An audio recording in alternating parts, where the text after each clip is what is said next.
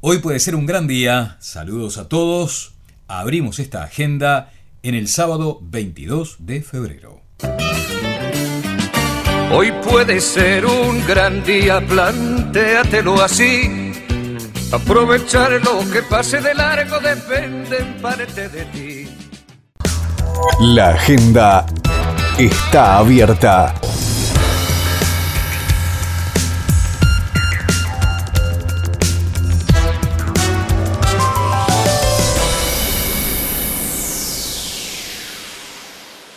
Y como primera actividad sugerida, escuchemos con atención, pero realmente con atención lo que tiene para decirnos Enrique Baliño en estas pastillas inspiradoras del equipo de X a la N. Buenos días Daniel, buenos días a toda la audiencia. Vamos a empezar a hacer una serie basada en el libro eh, No más pálidas, eh, que quizás alguno de ustedes lo conozca. El nombre del libro No más pálidas, pero tiene un subtítulo que es lo que da fundamento al libro, que es Cuatro actitudes para el éxito. Así que vamos a hablar de las cuatro en distintas entregas. Empecemos por la primera. La primera actitud, las personas que yo he observado que les ha ido bien en la vida, que han conquistado logros, que han tenido resultados, tiene que ver con actitud positiva.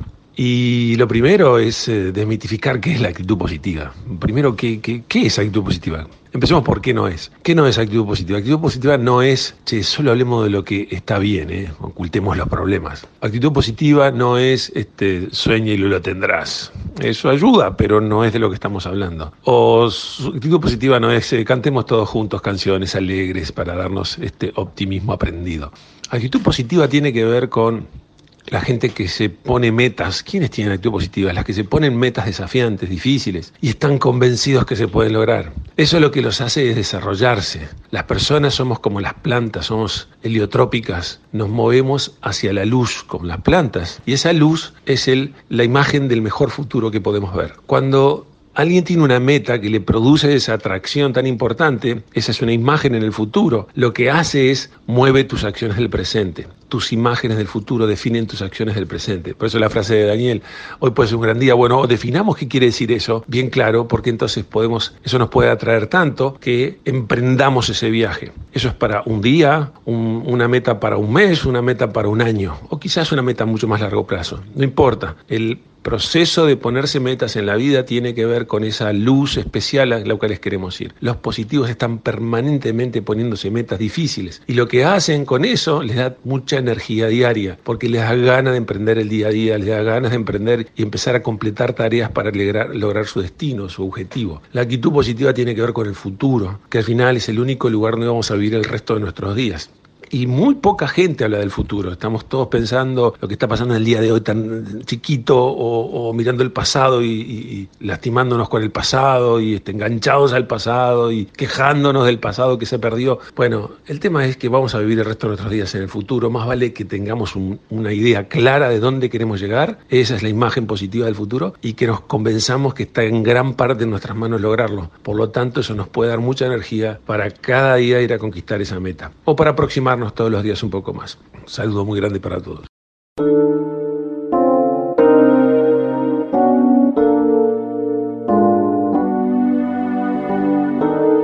Hoy la entrevista en agenda es con Conrado Hughes, Connie Hughes, polemista conocido de ustedes de radio y televisión, director de empresas que nos aporta su aguda mirada sobre la coalición multicolor.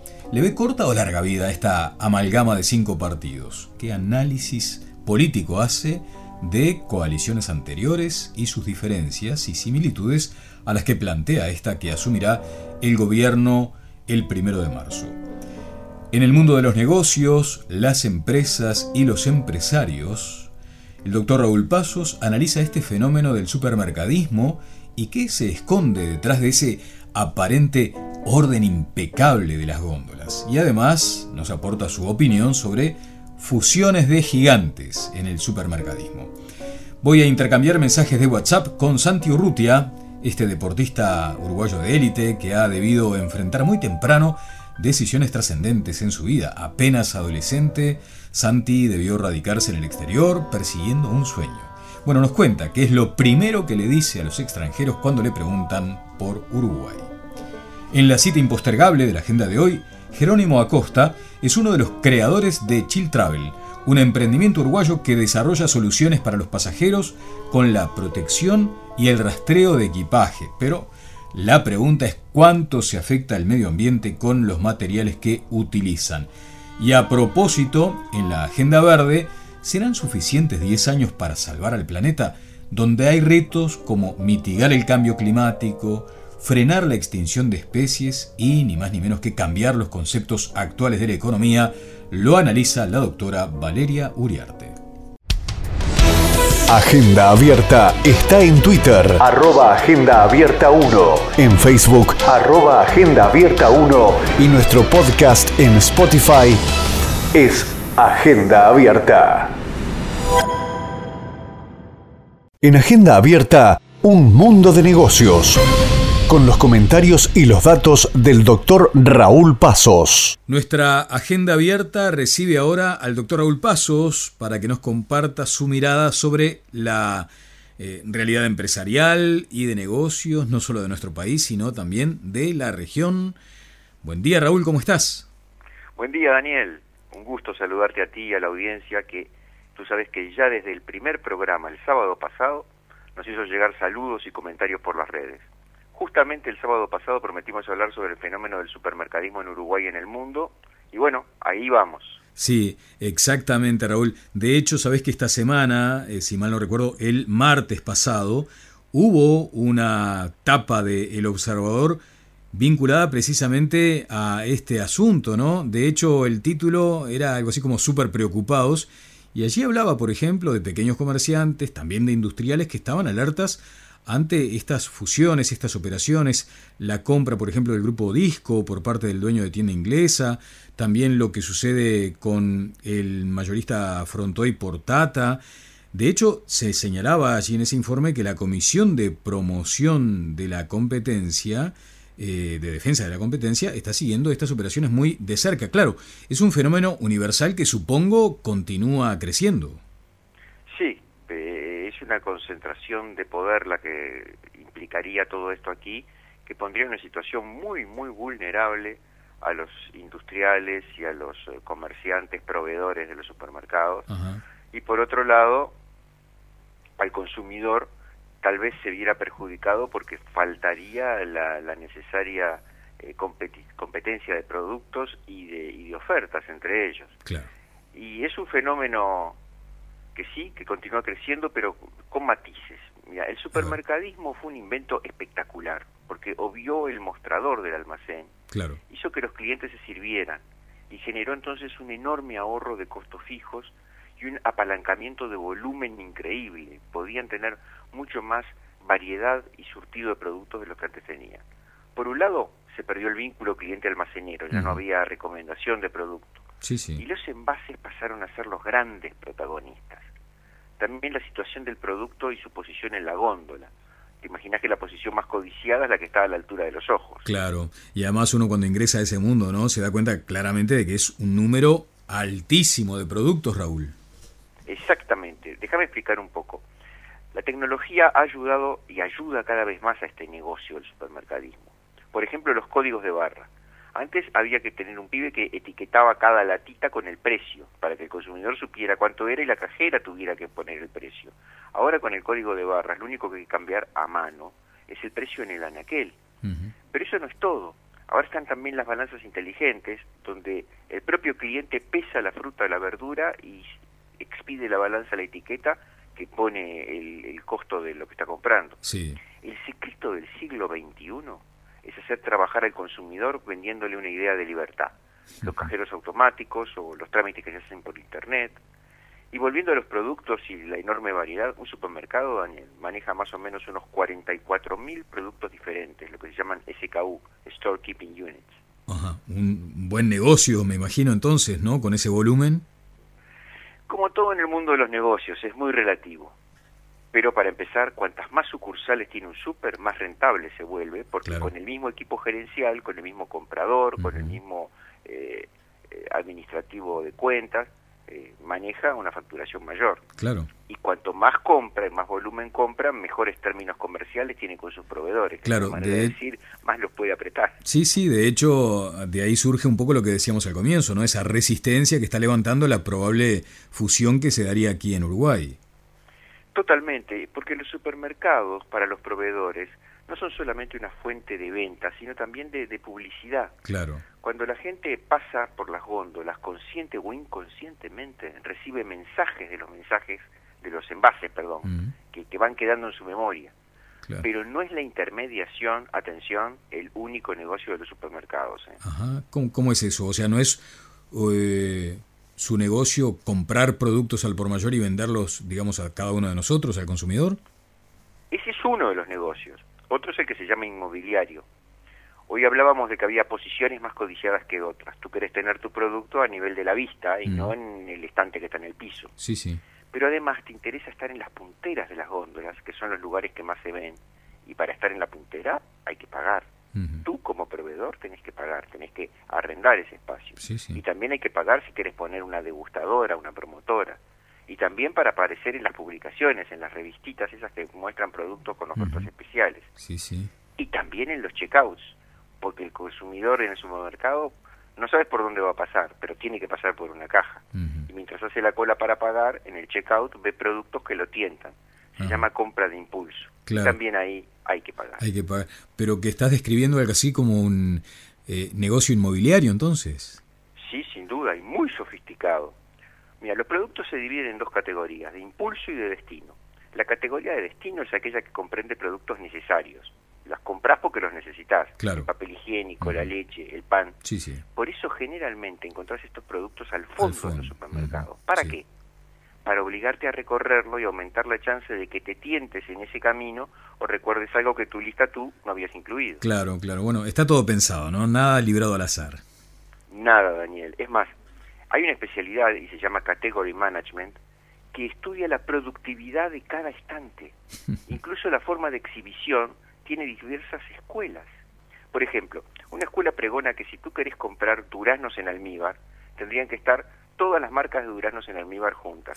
que si tú preciso durazno en almíbar, me paro frente a la góndola y elijo el que más me gusta. Pero otra dice que el consumidor confía más en las marcas. Así que lo mejor es poner los duraznos de la marca Pepito con justamente con las peras de Pepito y con el ananá en rodajas de Pepito.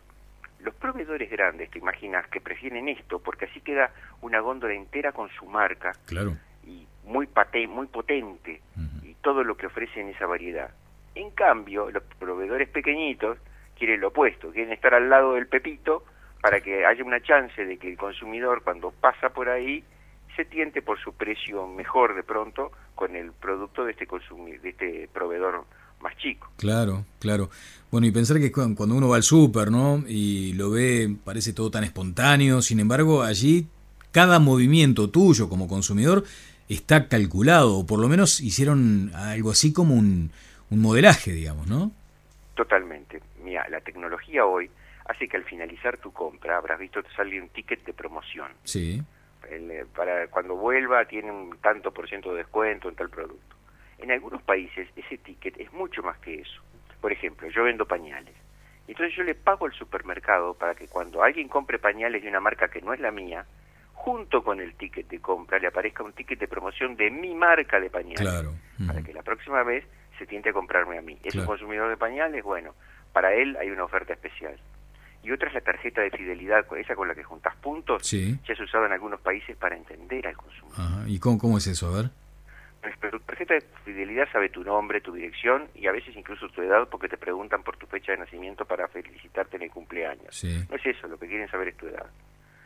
Con la tecnología actual y el manejo de Big Data, los algoritmos identifican patrones de consumo, frecuencia de compra, frecuencia de compra de ciertos productos, qué productos compras juntos, si compras harina y tomates perita siempre es probable que, hagas pizza.